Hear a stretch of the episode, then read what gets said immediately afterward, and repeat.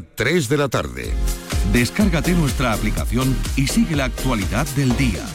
Radio Andalucía Información. Andalucía es cultura. Con Antonio Catón. Radio Andalucía Información. Buenas tardes, comienza Málaga de Festival, el ciclo previo al Festival de Málaga. Esta tarde se va a dedicar a la historia y a la obra de la escritora María Lejárraga a través de la película de Laura Hoffman sobre su figura. María Lejárraga a las mujeres de España. Tras la proyección de la cinta habrá un coloquio con la directora. Pero también nos llegan vientos del norte.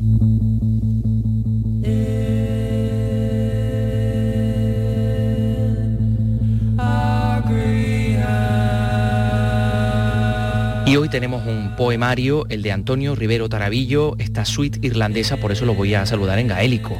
Antonio Conasatatu. ¿Cómo hagas tú? Eh, le he dicho cómo estás y me ha respondido bien. Bien, ¿cómo estás tú? Luego vamos a hablar de esta isla verde maravillosa y de todo lo que le ha sugerido y todo lo que ha suscitado y que ha llevado a este magnífico poemario.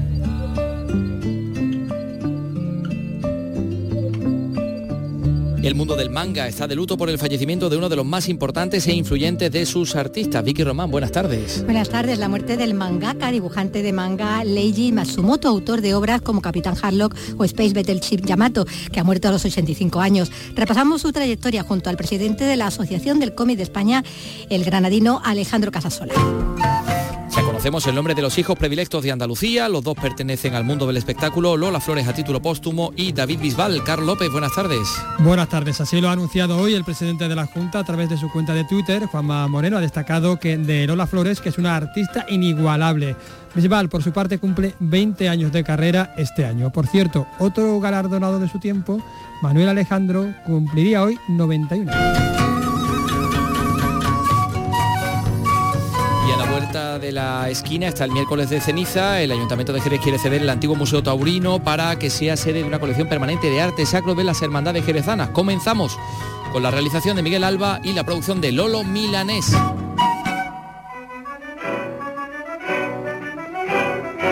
Andalucía es cultura. Con Antonio Catoni. En el café de Levante, entre palma y alegría, cantaba la salsa mora. Se lo pusieron de mote porque dicen que tenía los ojos como una mora. Le habló primero a un tratante que olé y luego fue un marqués que la llenó de brillante y olé de la cabeza a los pies. Pues sí, la Junta de Andalucía va a conceder esos títulos de hijo predilecto de Andalucía de este año, el próximo 28 de febrero a la artista jerezana Lola Flores a título póstumo y al cantante almeriense David Bisbal, así lo ha anunciado hoy el presidente de la Junta a través de un mensaje de Twitter, bueno, de sendos mensajes en Twitter, ¿no?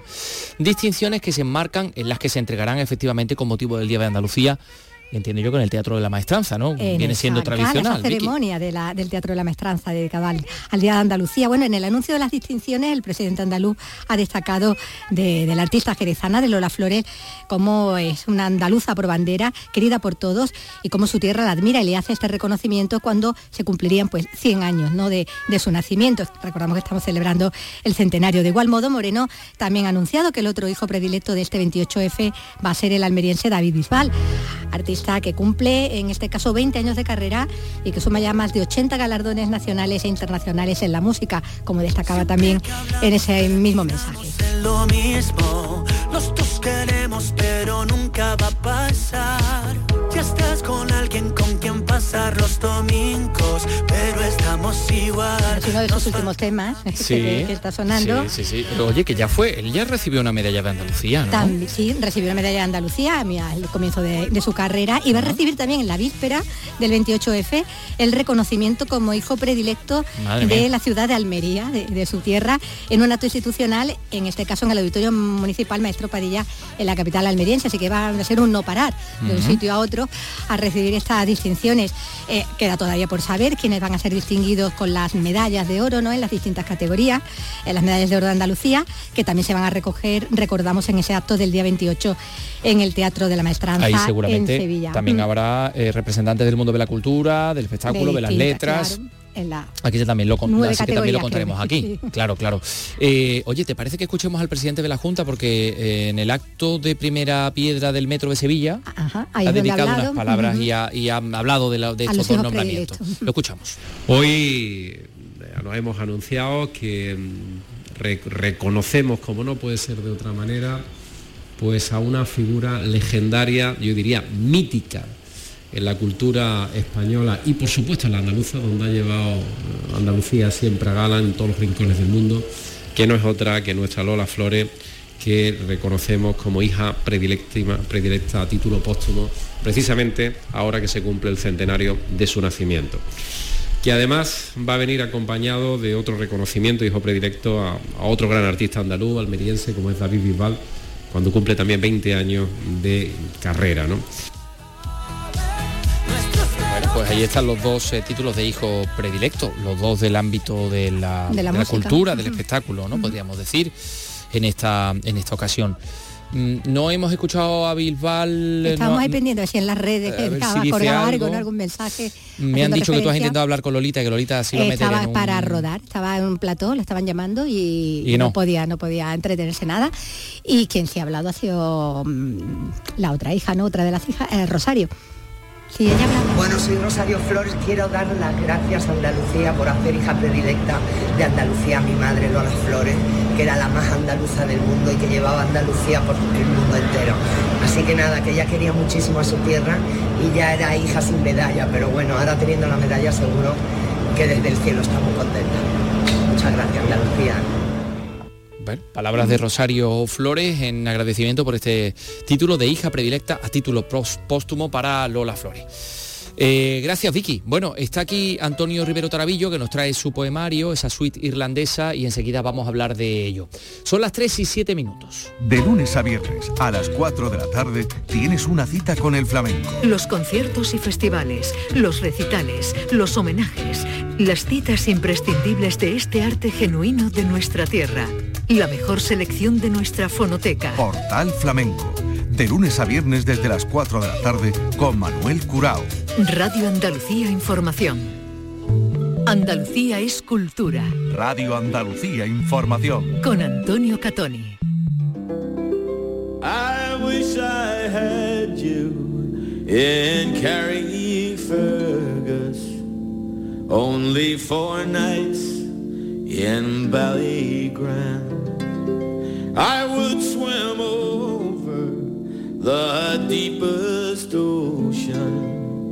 The deepest ocean, to be by your side.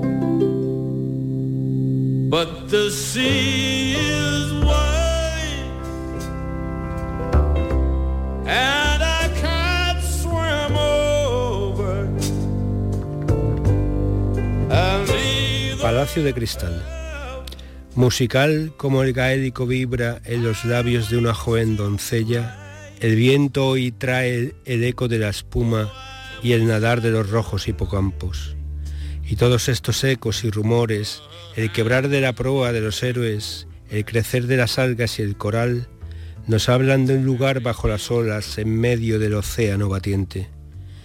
En rubios amaneceres a veces adivino en el fondo sus tejados transparentes, sus torres transparentes, sus puertas transparentes y refulge bajo el mar el palacio de cristal, el palacio que el mito ha sumergido y que ahora la música rescata. Este Palacio de Cristal es el de Antonio Rivero Tarabillo, que ha venido aquí con nosotros para presentarnos pues este poemario eh, en el que desgrana su pasión por Irlanda. Antonio, bienvenido. Hola, ¿qué tal? Eh, suite irlandesa. Bueno, pues eh, Antonio Rivero Tarabillo, ya lo conocen ustedes, editor, traductor, narrador, ensayista, biógrafo, poeta sobre todo, que en esta suite irlandesa pues dicen que es una auténtica clave de toda su producción. Eh, en él desgrana su pasión por el país, por Irlanda, que es en parte por todo lo céltico, por ese paisaje verde, con una serie de poemas en los que reivindica que Irlanda es su horma o él la horma de Irlanda y sus gentes. Un país al que, por cierto, acuden muchos de nosotros a aprender inglés porque dicen que es más amable o más barato que el Reino Unido, aunque esto último habría un poco que ponerlo en tela de juicio ya. Pero quienes van se traen la imagen de un pueblo hermano por varias cuestiones, entre, por supuesto, está la cultura católica, pero por muchas otras cosas más. Será a lo mejor que los extremos del mapa se tocan. En cualquier caso, no vamos a hablar tanto de Irlanda como de la Irlanda contenida en este libro que es distinto. Buenas tardes, Antonio. Eh, yo creo que deberíamos, hemos empezado bien con un poema, con ese Palacio de Cristal, pero yo creo que deberíamos empezar por otro poema, en este caso visual, que es esta foto que tienes aquí en la página cuarta, si no veo yo, si no veo yo mal, que parece la plasmación de un Fras Albert de estos, ¿no? Esto es To Look Up To, ¿no? Sí. Aquí aparece Antonio Rivero Tarabillo con una estatua de Joyce mirándolo. Sí, es una estatua que está en un parque central de Dublín, en el Stephens Green, y mm, bueno, eh, de algún modo creo que es una foto simpática que sitúa al lector en lo que se va a encontrar. Por una parte hay naturaleza, hay árboles y luego hay literatura y hay cultura. ¿Y hay Irlanda o esa Irlanda que ha filtrado a través de ti? Em, hay un poema concreto en el que dices, me gusta Irlanda por lo inútil, que me recuerda a mí esto lo de la inutilidad o la utilidad de lo inútil de, de Nucho ¿no? ¿Cómo definirías esa inutilidad de Irlanda? Bueno, Irlanda es ciertamente un país atlántico, eh, el más atlántico junto con Islandia de, Europa, pero realmente en cuanto a carácter se podría decir que es mediterráneo. Tiene una forma de comportamiento, de, ver el mundo, que se acerca mucho a los países mediterráneos, desde Grecia, Italia, España, Portugal. Puede que tenga algo que ver la religión, pero quizá también otros elementos y eh, pues muchas veces no está buscando el irlandés lo mercantilista, el rendimiento rápido y tiene quizás pues una tendencia a la indolencia que, lo sitúa cerca del andaluz. Mm. Eh, ahí está esta Irlanda en la que te sumerges, te llevas sumergiendo desde hace ya mucho tiempo. No sé si recordarás la primera vez que estuviste allí, pero serías adolescente o no. Y, un poquito más. casi era adolescente Irlanda, porque es un país que ha cambiado mucho y en aquel momento, eh, en los años 80, no tenía nada que ver con la actualidad. Tuvo un desarrollo enorme en, lo económico en los años 90, pero en los 80 era un país todavía muy, muy atrasado. Mm. Y ahí llegó Antonio Rivero y ahí se enamoró de ella y se enamoró de las de las lenguas también porque es un vehículo para, para conocer el país, particularmente del inglés ya estuvimos hablando de que un, creo que en este programa, que eres una de las pocas personas que se ha introducido en el mundo del gaélico. Aquí en la página 92, por cierto, en esta invocación, la antigua lengua debe resistir. Cuando una lengua muere, muere un mundo. Las plantas que nombraba languidecen, se secan los torrentes y la lluvia, se ausenta de su cielo silenciado. Que no sé hasta qué punto de profundidad te has introducido en el mundo gaélico. Pues bastante hondo. Realmente he traducido libros y creo que soy el único que está traduciendo actualmente del gaélico irlandés. Hay otro gaélico que es el escocés, que es una lengua eh, familiar.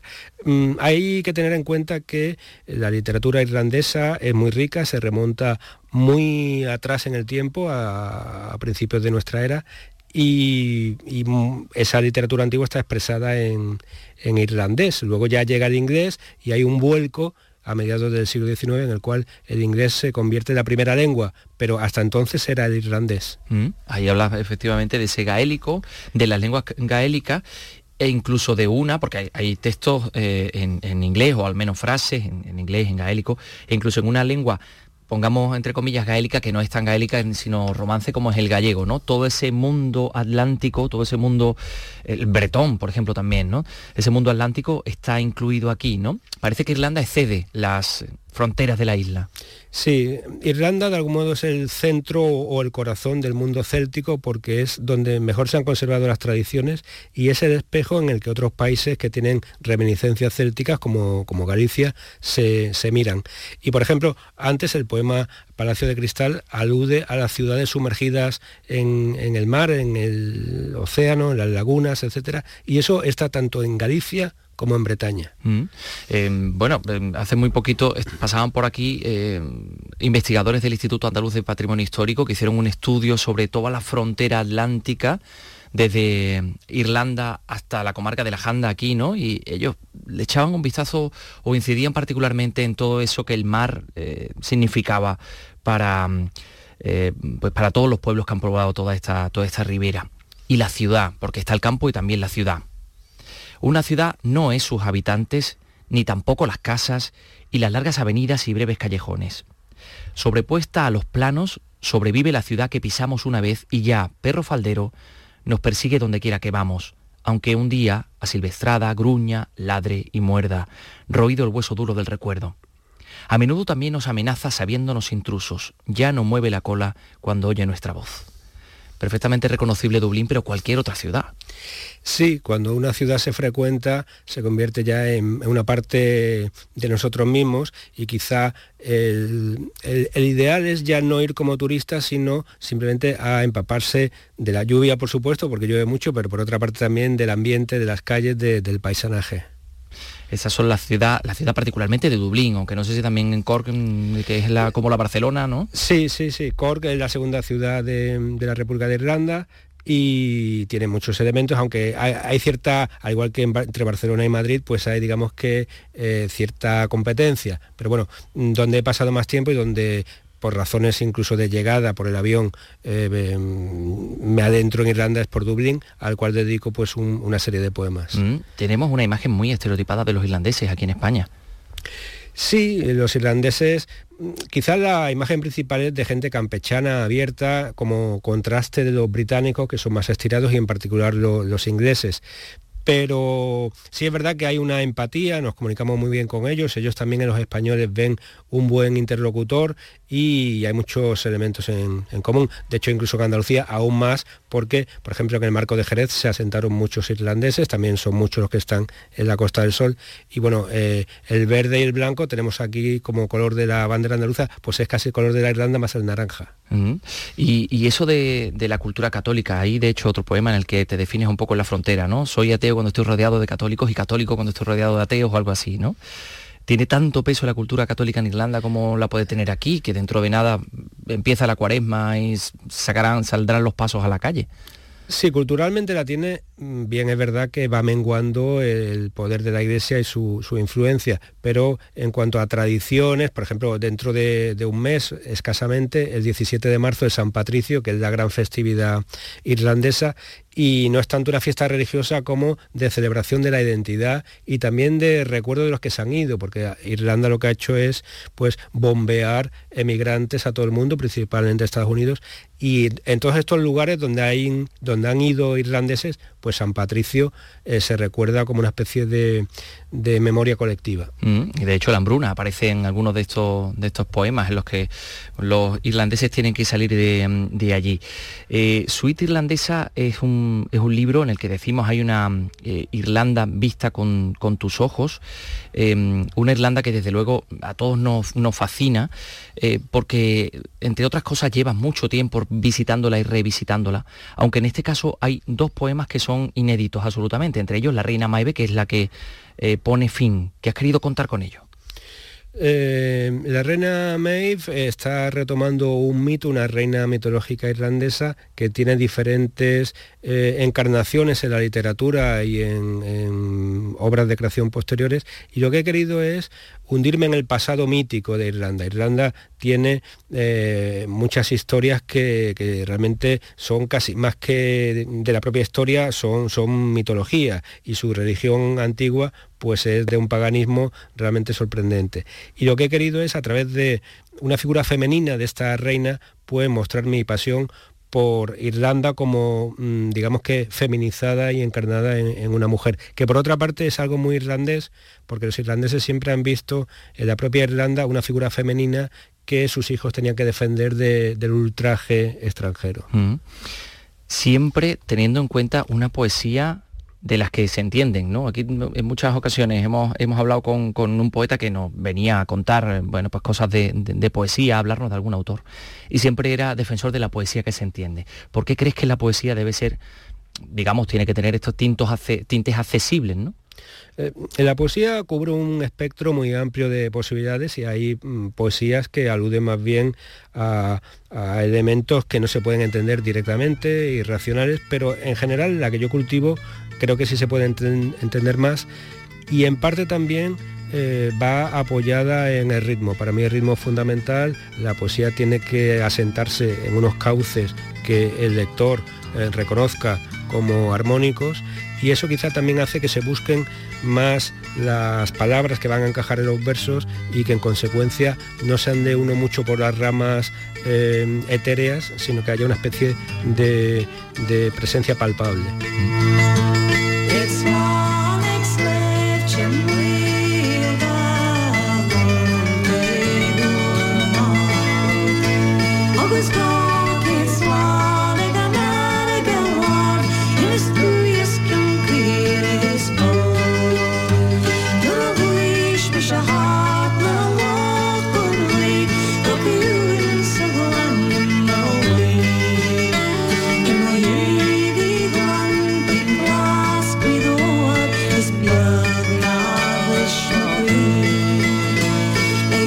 Cuando estés como hoy desesperado y tu único sueño sea no haber nacido, entonces como ahora, regresa a lo único que aún cubre de lágrimas puras tus ojos, la belleza de un lugar y una música al pie del mar, tu reflejo.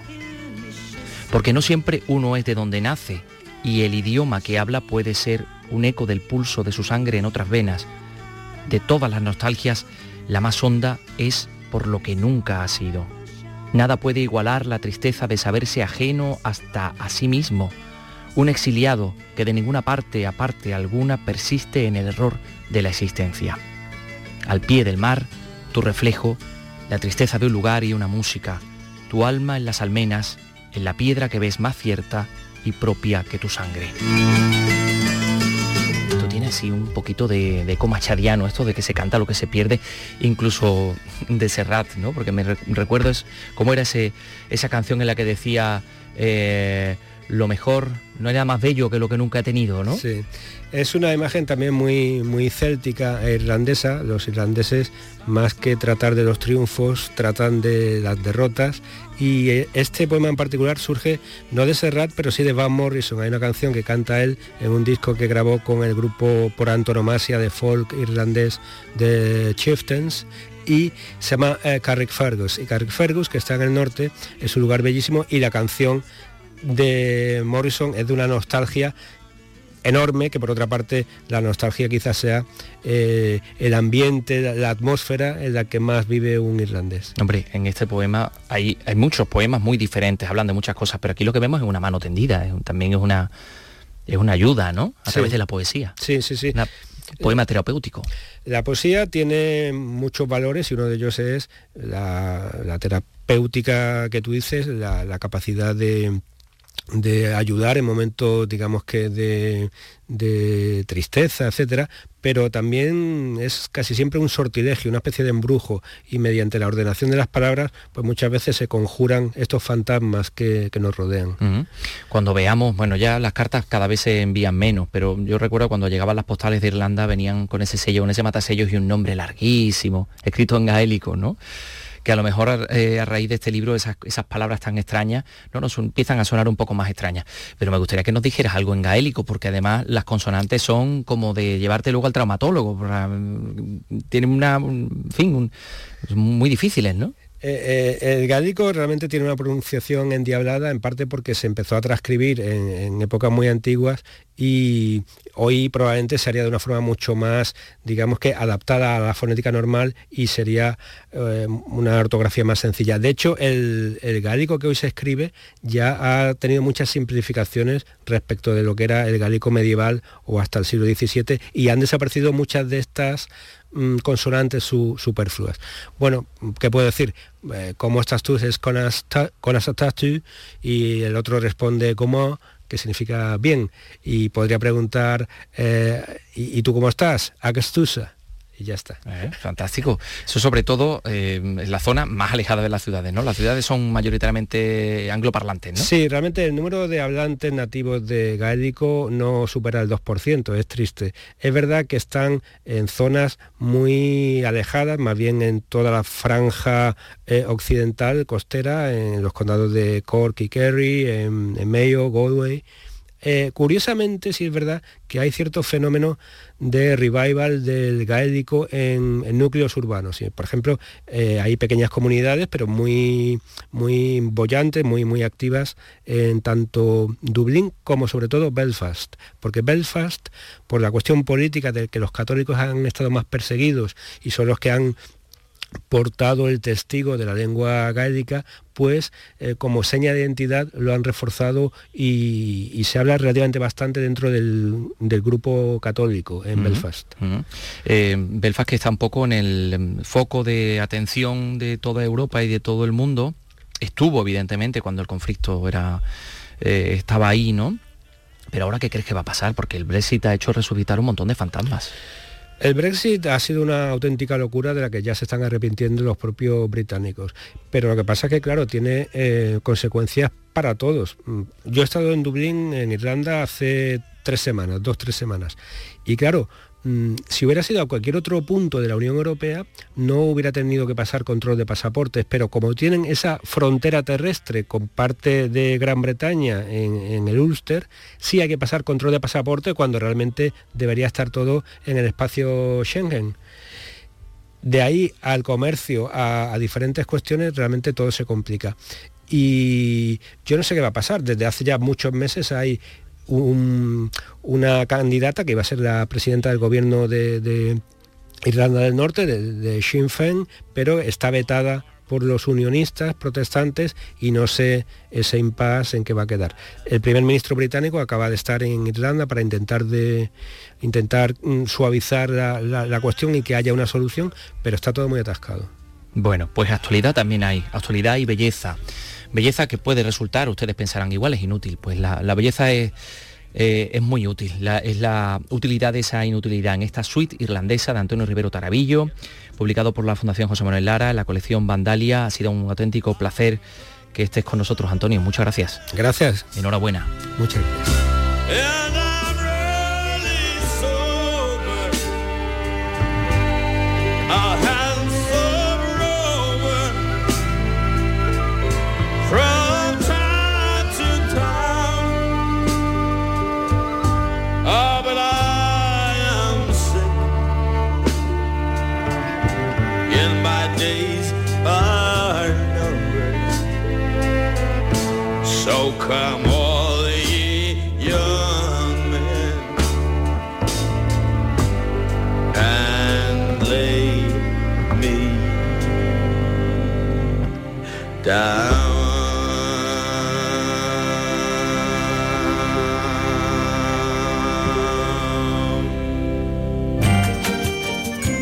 Andalucía es cultura con Antonio Catoni.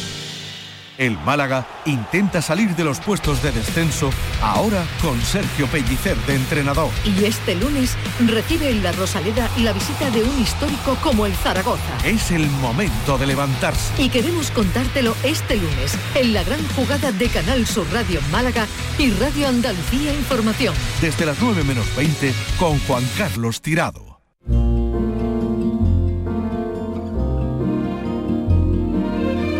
Andalucía es cultura. Radio Andalucía Información.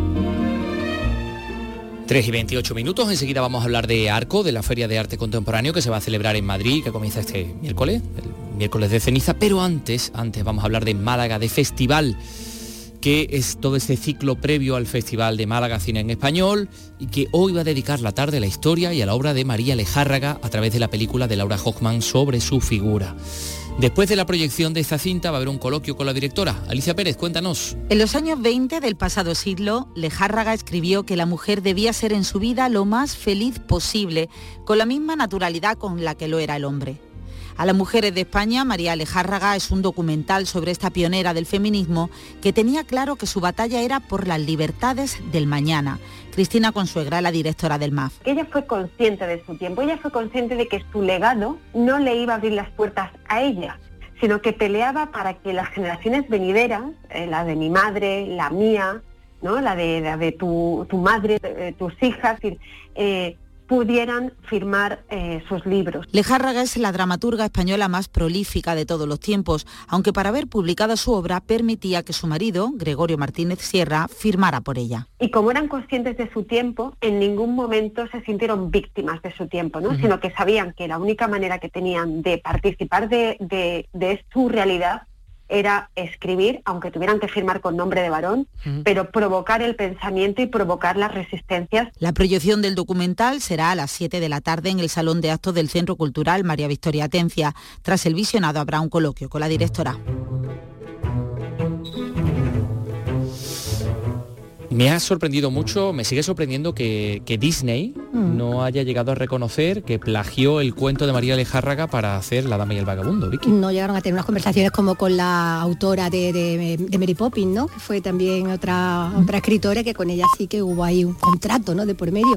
Aquí parece más que lo mandó eh, lo que era el manuscrito pero bueno, ahí se quedó como una, como una idea que después pues, supieron también darle la vuelta, ¿no? Un poco, mm. cambiando algunas cosas. Bueno, pues vamos a hablar de Arco, porque Andalucía mantiene su peso en esta Feria de Arte Contemporáneo que se va a celebrar, como decimos, desde el próximo día 22, desde el próximo miércoles hasta el 26, el domingo 26 se mantienen dos galerías andaluzas participantes, creo, Carlos, que las dos son de Sevilla, ¿no? Efectivamente, la presencia andaluza en realidad no ha variado en los últimos años, solo dos galerías sevillanas participan en esta cita internacional las galerías Rafael Ortiz y Alarcón Criado, dos de las 60 españolas. En total se presentan 211 galerías de 36 países, aunque eso sí, este año sí hay presencia del flamenco, en concreto dentro de un apartado de investigación titulado El Mediterráneo, un bar redondo. Bien, bien, bien. Bueno, pues eh, vamos a hablar con, con, eh, uno de los representantes de la galería, claro, hablemos de la galería, nos centramos en la veterana Rafael Ortiz, que lleva más de 40 años acudiendo a esta cita, y Rafael Ortiz está con nosotros. Rafael, ¿qué tal? Muy buenas tardes. Eh, hola, buenas tardes, muy bien. Gracias por... Aquí en nuestras salsas, ¿no? Montando. exacto, gracias por estar con nosotros. Bueno, claro, porque te encuentras en estos momentos allí en Arco, montándolo todo. Claro. Sí, sí, estamos, estamos planteando el stand, ya teníamos un plano hecho de lo que íbamos, queríamos realizar y bueno, muy bien, estamos, nos, va, nos va esta marcha, nos gusta mucho participar en esta feria, bueno, y en cualquier otra feria, ¿no? Pues lo que más visibilidad le da a nuestro trabajo, ¿no? Realmente, aunque la galería la visita bastante público, pero eh, no tiene nada que ver con, con, en estos cuatro o cinco días que dura la factura en la feria, la cantidad de público que pasa, de también pues coleccionistas internacionales, nacionales, eh, gente joven, gente ya mm, grandes coleccionistas de, instituciones, o sea, es un es un punto de una cita importantísima para nosotros. Rafael, ¿qué, presentáis eh, este año? ¿Algún, ¿Alguna novedad, algún artista nuevo? Mm, mira, llevamos un montón de artistas, llevamos en concreto 10 10 artistas, muchos de ellos se han visto en las últimas ediciones y otros hacía tiempo que no se veía su trabajo aquí en Arco. Eh, concretamente Tony Socia, un artista mallorquín que, que hemos trabajado con él durante muchos años y hacía como 10 o 12 años que no traíamos obra suya.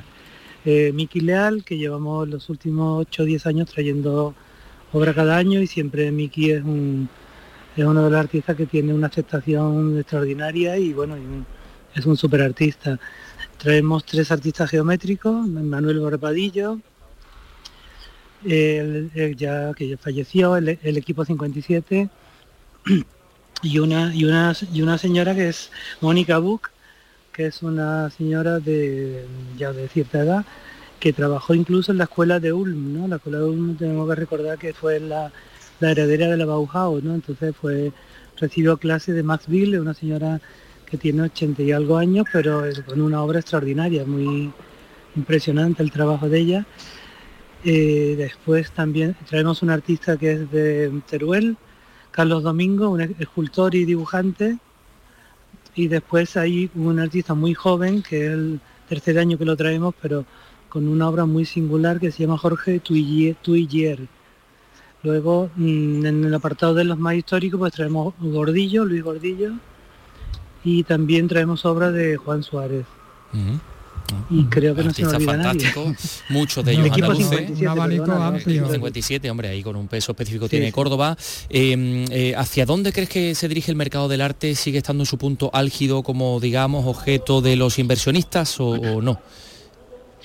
Bueno, vamos a ver, hemos tenido unos años terribles, ¿no? La, la crisis de que duró nueve años, me parece, cuando empezábamos a despuntar un poquito, a, ver un poquito la luz mm, llegó el COVID, o sea que hemos estado como 12, 13 años muy parados y bueno, muchas, la galería hemos tenido que hacer un gran esfuerzo por sobrevivir, bueno, ese esfuerzo se traduce pues en vender piezas que son de la propia colección de la galería, mm, que son eh, un poquito nuestro, nuestro patrimonio, otras han desaparecido, o sea, ha habido como, han sido unos periodos muy duros. Este año que bueno, que ha terminado, el, desde que empieza la temporada, en septiembre hasta final de año, ha mejorado muchísimo y, parece que hay signos de, que la gente se está animando de nuevo, que las instituciones nos están pidiendo em, pues propuestas de, artistas que no tienen obra en sus colecciones, o sea que, se está moviendo todo bastante, ¿no? Yo espero que no sea un espejismo y que, y que se traduzca en, al final en ventas, porque el esfuerzo que hace cualquier galería por, por venir aquí es brutal, ¿no? Son muy, muy costosos y bueno, en todos los sentidos, ¿no? Simplemente los transportes valen un dineral, el Estado no te diga, no digamos, y, las obras de arte no se transportan de pues, cualquier manera. Claro, efectivamente. Bueno, Rafael Ortiz, pues os deseamos lo, lo mejor en esta Feria Arco que comienza el próximo miércoles. Gracias por estar con nosotros.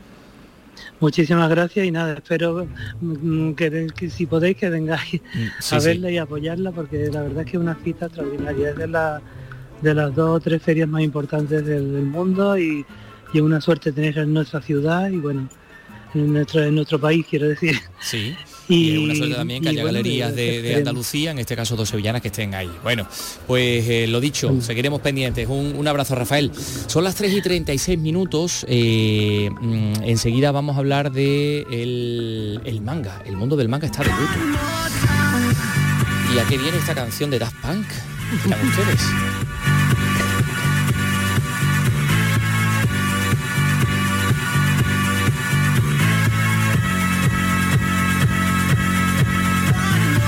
Porque Daft Punk, este dúo francés, pues eh, supervisaba los vídeos musicales de un álbum y trabajó en, digamos, en mucha cercanía con la persona de la que vamos a hablar.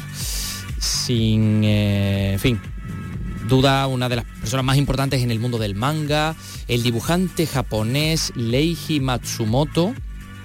Esto de dibujante de manga se dice mangaka. Mangaka. Mangaka. Eh, autor de influyentes obras como Capitán Harlock, como Space Battleship Yamato, ha muerto a los 85 años. Vicky. Bueno, él cuando todavía estaba en el instituto debutó ya como dibujante de manga con la aventura de Honeybee y después de graduarse es cuando se trasladó a Tokio y se hizo popular en la década de los 50 como creador de manga chojo bajo seudónimo, hasta que en el año 1965 adoptó el seudónimo ya definitivo, ¿no? por el que fue conocido. Eh, entre sus, bueno, él se especializó en la ciencia ficción al estilo del space opera y entre sus obras destacan ese Capitán Harlow que decíamos, Galaxy Express 999 o Queen Esmeraldas, todas de corte muy psicológico centradas en la ciencia ficción. Masumoto había colaborado con el dúo francés Daft Punk, supervisando los vídeos musicales del álbum de estos, Discovery, y encadenándolos en su película Interstellar 5555. Entre otros reconocimientos tenía el de Caballero de la Orden de las Artes y de las Letras, otorgado por el gobierno francés. Mm, pero sabe quien conoce muy bien su obra es Alejandro Casasola Medina, director del Salón del Cómic de Granada, presidente de la Asociación del Cómic de España, que está con nosotros. Eh, Alejandro, ¿qué tal? Buenas tardes. Hola, buenas tardes. ¿Cuál es la relevancia de Matsumoto para, para los dibujantes, para vosotros? Bueno, él pertenece a esa época de los mangaka o los autores de manga clásicos que crecen en los años 40 y 50 y que marca todas las generaciones posteriores y todo lo que viene, todo lo que hay hoy en día, todo el éxito de todos los autores famosos de hoy, toda la distribución, tiene la base en lo que los niños leyeron de él cuando eran, bueno, que los, de los niños de 50 años de, los 50 tienen ahora cuatro añitos más y aprendieron con él, es decir, su éxito radica mucho en el trato del, de la Space Opera en España, casualmente más conocido por Capitán Harlock, cuando de alguna forma es casi una serie menor suya allí, que solo, son cinco tomos, aunque después genera, después genera varios personajes alrededor y sobre todo la serie de animación, el anime que en España se emitió a finales de los 80 fue lo que nos marcó a todos los que teníamos 20 años en ese momento, o menos, o 10 años que íbamos a, ver la, la serie y, y nos marcó pues de esa misma época como Caballero del Zodiaco o cuando comienza Bola de Dragón. son todos. no, Candy Candy y Heidi, todas esas son las cosas anteriores, de hecho casi la, el primigenio, ¿no? Pues, de hecho, cuando se estrena Capitán Harlock en bueno, no, Capitán Jalón no, Yamato, acorazado espacial Yamato, que es lo que lo hace súper famoso en, Japón, que tiene una repercusión brutal en Japón, que empieza siendo una serie de animación, lo convierte en una película, una película que en Japón cuando se estrena en el 78 tiene más éxito que la Guerra de Galaxia, y que sigue generando merchandising en público en, Japón, y además eso generó también la, tendencia a unos animes y al manga casi para adultos. Es decir, ese momento que todo estaba casi enfocado también hacia niños, y cuando en el 74 empieza a aparecer el manga y la serie de animación, es cuando se empieza a ver que muchos adultos se fijan en el detalle que tiene posibilidades con su introspectiva psicológica, la, creación de personajes, las historias que, que empieza a debatir, como el ecologismo, la tierra que se acaba, el cuidado del destino de la humanidad, y son cosas que, marcan mucho a, lo que viene después, a lo que tenemos hoy en día. Sí, sí, sí, sí, vamos, por no hablar de la pornografía, ¿no? Que ya también bebe del manga y ¿no? Exactamente. Eh, pero eh, particularmente para los dibujantes japoneses, pero ¿ha tenido influencia su obra para los dibujantes de todo el mundo, aquí también en España? Sí, eh, por ejemplo, vamos, todos los que han trabajado, todos los que están trabajando para un mercado, bueno, Kenny, Kenny Ruiz, el autor granadino que está publicando serie en Japón, uno de los primeros occidentales en publicar una serie regular en Japón con los personajes de Tezuka, admite su admiración a, a, la autora, es decir, que es que eh, eh, que estén publicando en el tema y todos más o menos han comprendido su parte de su historia, el, las referencias, todos los que han entrado. Lo que pasa, claro, es que los autores españoles, los autores europeos han tenido muy difícil trabajar en manga en el mercado japonés. De hecho, ahora mismo hay dos españoles trabajando pero que la creación aquí en España, la revisión con el manga europeo, que, que, que, que el manga ahora mismo está creciendo mucho, está siendo de los productos más vendidos en, de cómic tanto en, en España como en Europa, como en Francia, o creciendo también en Estados Unidos, tiene que ver con las referencias marcadas por este autor, por Matsumoto, que marcó mucha gente la forma de contar historias y los personajes, aunque claro, su, su trayectoria, su forma de dibujar es como, como podemos decir, como también como un otomo, como un otomo, como un Tezuka primigenio, es decir, que eran una, una fase un poco más más burda, más caricaturesca, más trazo no tan firme, pero, pero eso era, tiene que ver con el manga que se publicaba en, los 50 y en los 60. es, que, era que luego fue evolucionando, como dices, a este Oli. Bueno, eh, mm, Alejandro Casasola le tenemos que además que dar la enhorabuena porque ya gracias a la acción de la Asociación del Cómic en España que él preside, el próximo 17 de marzo se va a celebrar por primera vez el Día del Cómic. Así que enhorabuena, Alejandro. Muchas gracias. Esto es, la verdad es que el día oficial del cómic en España, el día del cómic y el TVO, se crea por acuerdo del, Consejo de Ministros. el, 17, el 17 de marzo, se crea el 17 de marzo en homenaje al TVO español, al TVO, que se publicó por primera vez el 17 de marzo de 1917 decir, la Asociación Sectorial del Cómic, que es la que yo presido, que incorpora autores, editores, libreros, distribuidores, eh, librerías y, festivales, pues estuvo negociando con los grupos parlamentarios y con el gobierno para la creación de una, proposición no de ley de apoyo al cómic en España y entre eso se contemplaba la creación oficial del Día del Cómic y este año, el 17 de marzo, pues será la primera edición. Ya, pues me lo voy a apuntar y el 17 de marzo, si te parece, hablamos de nuevo aquí en este espacio, ¿no? Alejandro Casasola. Pues sin, ningún problema. bueno, presidente de la Asociación del Cómic de España, gracias por estar con nosotros y por recordar la relevancia de Leiji Matsumoto. Un abrazo. Un abrazo a vosotros, cuidaros.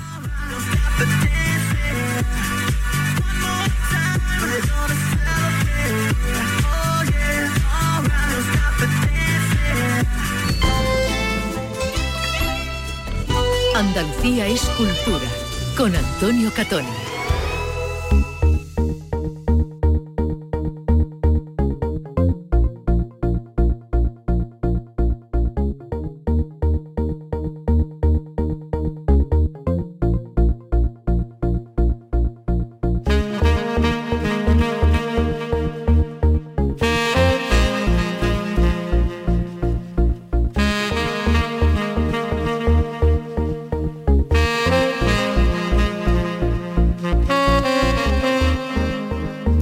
43 minutos, estamos en Andalucía Escultura.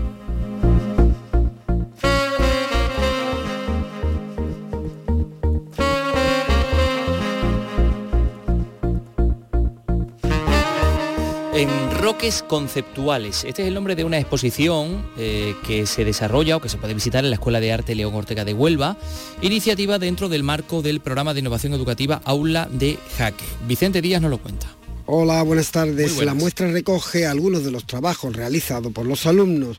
La parte central de la exposición está dedicada a la obra final del alumnado de segundo curso de fotografía de grado superior de esta escuela de arte.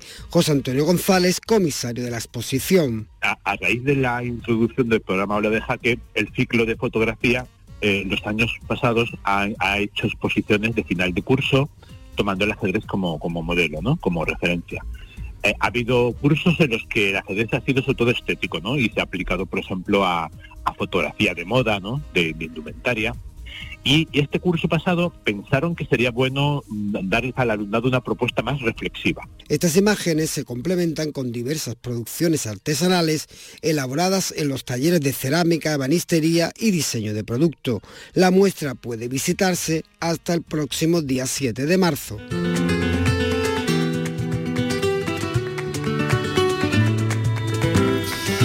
Bueno, pues en la Escuela de Arte León Ortega, por cierto, eh, imaginero de Ayamonte. Eh, lo digo porque vamos a seguir hablando de arte sacro. Eh, ¿Y por qué? Pues porque el Ayuntamiento de Jerez se le ha ocurrido una idea, la de ceder el antiguo Museo Taurino para que sea sede de una colección permanente de arte sacro de las hermandades jerezanas que tienen un patrimonio extraordinario. Salva Gutiérrez Jerez, cuéntanos. La fórmula adoptada será la cesión directa con carácter gratuito por 30 años. Hablamos de un espacio de casi 900 metros cuadrados. La alcaldesa de Jerez, Mamen Sánchez, ha destacado que el acuerdo alcanzado con el obispado permitirá difundir toda la riqueza histórico-artística del patrimonio cofrade de las hermandades de Jerez y supone la culminación de meses de trabajo y colaboración. Estamos contribuyendo a hacer más espacios positivos en la ciudad de Jerez y era uno de los objetivos que teníamos también de cara a la capital cultural eh, europea.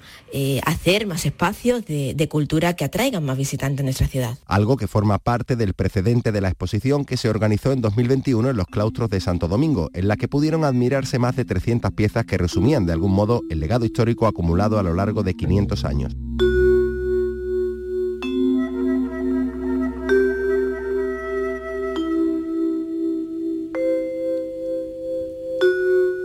Esta música que Miguel Alba eh, le ha dado por definir como música nocturna. Te, sugiere cierta nocturnidad, incluso alevosía, ¿no? Sobre todo alevosía. Alevosía, ¿verdad? Todavía. ¿Qué va a pasar ahí? No, es que por la noche, pues claro, no hay luz, claro, y entonces los edificios históricos necesitan iluminación. Fíjate cómo. Ah, todo venía eso. Ah, yo, yo estaba ahí. no, que te voy a hablar de la catedral, la catedral de Granada, que va a sustituir su antigua iluminación nocturna por un sistema LED que va a reforzar su singularidad arquitectónica, la estampa que proyecta en la noche de Granada y también, además, hombre, mm, por consiguiente, y es algo no poco importante, va a ahorrar hasta un 90% del consumo energético. Una catedral impresionante, sostenible, pero claro que vamos a poder ver mejor. Encarna Maldonado, cuéntanos. La actual iluminación nocturna de la catedral tiene pocos entusiastas. Hay quienes afirman sin contemplación que es la peor de todo el patrimonio del país. Este déficit es el que se quiere corregir ahora, prácticamente coincidiendo con el quinto centenario del inicio de su construcción, el 25 de marzo de 1623. El ayuntamiento tiene en marcha un proyecto de iluminación artístico y ornamental del complejo catedralicio. En conjunto se destinarán 580.000 euros en un 80% financiados con fondos europeos para reducir a 200 los puntos de luz y colocarlos con mastino para subrayar el valor patrimonial y arquitectónico. Será iluminación LED que utilizará la antigua estructura eléctrica para evitar daños adicionales y permitirá reducir el consumo en un 90%. El alcalde Francisco Cuenca ha destacado que será un revulsivo turístico. Este proyecto de iluminación va a permitir mejorar la imagen de la propia Santa Catedral y además le va a dar aún mayor auge y valor al interés cultural y arquitectónico, si me permiten, y algo también de un gran valor económico y social, es que lo va a convertir, si cabe más, en atractivo turístico monumental en horario nocturno. Y el arzobispo José María Gil Tamayo, al tiempo que ha valorado la colaboración institucional en la nueva iluminación de la catedral, ha llamado también a la sociedad civil. Tenemos una joya y necesita la ayuda de toda la sociedad civil.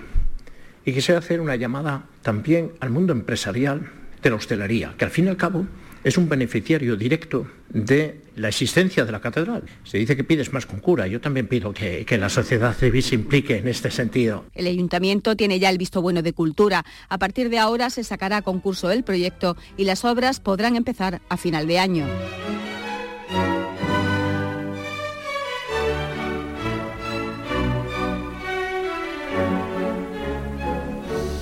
Hombre, esta música es mucho más acorde al tema de la iluminación de la Catedral de Granada, ¿no? Que Encarna Maldonado le ha dado ahí fuerte y flojo, ¿eh? Porque nos ha contado que, nada, que tiene pocos entusiastas y que hay quien dice que, es la peor de, todo el país. Bueno, a partir de ahora, no.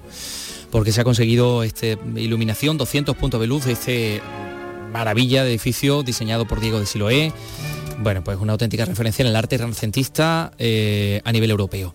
Em, si seguimos hablando de patrimonio, tenemos que dar la enhorabuena a Carmen Mora Mondéjar, eh, nueva directora del conjunto arqueológico de los dólmenes de Antequera. Eso se ha dado a conocer que Mora Mondéjar, que es natural de Andújar, que nació en el año 83, cuenta con una amplia experiencia tanto en la gestión pública como privada en ámbitos de arqueología, museología, patrimonio, gestión cultural, licenciada en Historia por la Universidad de Córdoba, máster de Museología, gestión del patrimonio histórico-cultural, turismo, arqueología, naturaleza, eh, una titulación en especialización en cultura y gestión cultural, en fin. Eh, Carmen Mora Mondéjar, nueva directora del conjunto arqueológico Dólmenes de Antequera. Eh, ha salido esa publicación en el boletín oficial de la Junta de Andalucía, así que ya es oficial. Y a otra mujer vamos a felicitar, a la jienense Lucía Marín, directora de orquesta, que este viernes va a debutar en el Teatro de la Zarzuela. En esta ocasión va a dirigir un espectáculo del género chico, después de haberse puesto al frente de numerosas orquestas, entre ellas la Orquesta Nacional de España, y hombre, no es muy habitual pues eh, que haya directoras de orquesta y Lucía Marín es una de, ellas y dicen que una de las más importantes del panorama actual en España. Así que le damos la, enhorabuena. Susana Aguilar ha podido hablar con ella. Cuéntanos, Susana. En esta ocasión, la GNS dirige el espectáculo Yo te querré del proyecto Zarza. Se trata de una obra con música de Francisco Alonso. Y aunque sea zarzuela, aspira a gustar a mayores y también a jóvenes, un público al que Lucía Marín aspira a llegar. Creo que tenemos todos que realizar un esfuerzo por, por, em, trasladarle y por, por darle a conocer a las nuevas generaciones que más de su música, de sus reggaetones y de sus TikTok, existe un género que, va a ser único y que, y que le va a encantar. Y le va a encantar porque tiene sentido del humor, porque tiene ritmo, porque se baila y sobre todo porque se queda en el corazón para siempre. Con apenas 40 años, la linarense ha dirigido ya 15 óperas y ha actuado en los principales escenarios de España y de muchos otros países.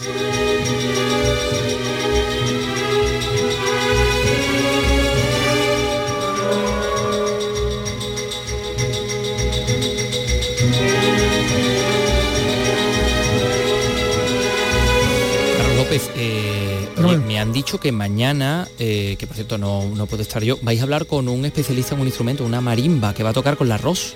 Sí, parece ser que vamos a hablar mañana, creo que a las tres y media va a ser. ¿Tú te, consideras una persona muy marimbera también? Yo soy marimbero, de, marimbero de Cuba. De Cuba.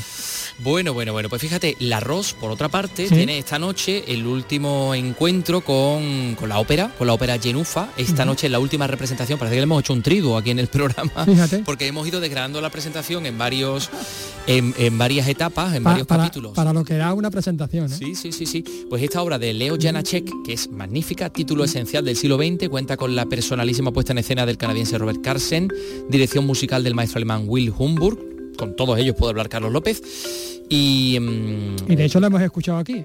Claro, pero nos quedaba algún protagonista por escuchar. Exactamente, hoy vamos a escuchar a Ángeles Blanca, soprano, que interpreta a Costenilsa la madrastra de ¿La mala? la mala, sí, la mala, sí, la sacristana de la aldea, la asesina. Bueno, ella así define su personaje. Bueno, pues es que se sabe. Kostelnichka es quizás es la que está es más cuerda de todo de todos los personajes de, este mundo eh, rural que podría suceder esta historia en cualquier pueblo del mundo en España, en Italia, sitios muy cerrados donde las, personalidades, los espíritus están constantemente tocándose el uno al otro y observándose, ¿no? son pequeños núcleos. Eh, y allí está Kostelnichka, que ha sufrido también un cambio en su vida y ha elegido ya, eh, digamos, ella es la sacristana del pueblo.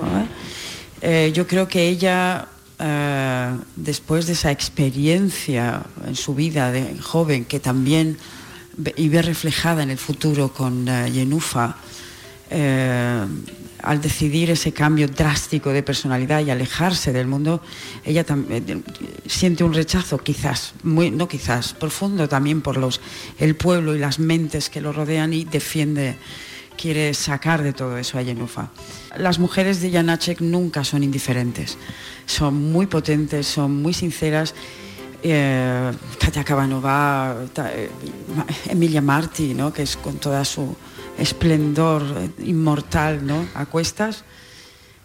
Y, pero después Janacek siempre da y otorga esta luminosidad al final, esta redención a pesar del grandísimo, de la, gran tragedia que se vive. ¿no? Entonces el, el público se va a ver y sentir subyugado por este final musical donde además la lluvia que ha creado Robert en ese final de escena limpio, eh, puro,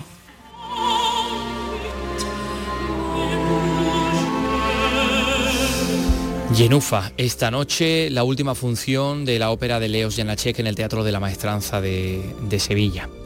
Me llegan muy buenos ecos de, la función. Es una, maravilla, es una maravilla, No solo de la obra, que ya conocíamos que es magnífica, magnífica sino no, pero de la, puesta en escena, la producción, ha sido espectacular. Y es Oye, eh, ¿qué te parece si despedimos el programa felicitando a Manuel Alejandro? Por supuesto que me parece bien. El compositor jerezano cumple hoy 90 años.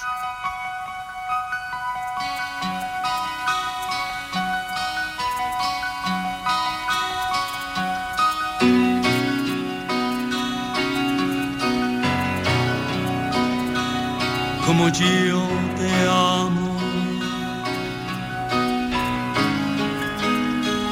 como yo te amo, convéncete, convéncete. Nadie te amará. Un verdadero referente, figura incontestable de la música popular en español, lo más parecido a Bar Baccarat. Pues la verdad es que sí. Como yo te dicho que él se define como, como escribidor de canciones. Bueno, no me han dicho, yo lo he escuchado varias veces. Sí, sí, sí, lo, lo asume, ¿no? Él se define como escribidor de canciones. Manuel Alejandro procede además de una ciudad que es un verdadero hervidero de artistas. Hemos hablado de Lola Flores, hija predilecta de Andalucía. Bueno, pues otro hijo predilecto es Manuel Alejandro, responsable de éxitos interpretados por leyendas como Rafael, como Rocío Jurado, como Julio Iglesias, Luis Miguel, Lino Brano, Bravo o Janet. Pero su huella, ojo, sigue viviéndose, sigue viviéndose hoy en artistas como la bien querida. Yo soy rebelde porque el mundo me ha hecho así, porque nadie me ha tratado con amor, porque nadie me ha querido nunca oír.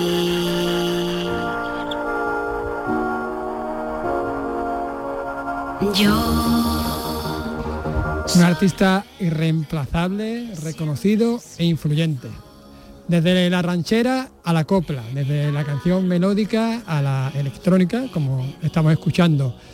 También incluso a la llamada música indie. En este sentido, bueno, pues hemos contado el viernes que la banda granadina Niños Mutantes iniciaban gira en Sevilla. Lo hacían el sábado, fue este sábado, y terminaron el concierto, como no podía ser de otra manera, bueno, pues tal y como nosotros hemos empezado con este temazo inmortal. Como yo te amo, como yo te amo, convéncete, convéncete, nadie te amará.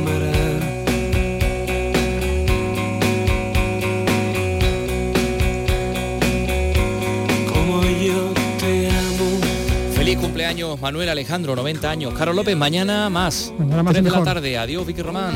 Adiós, un saludo. Olvídate, nadie te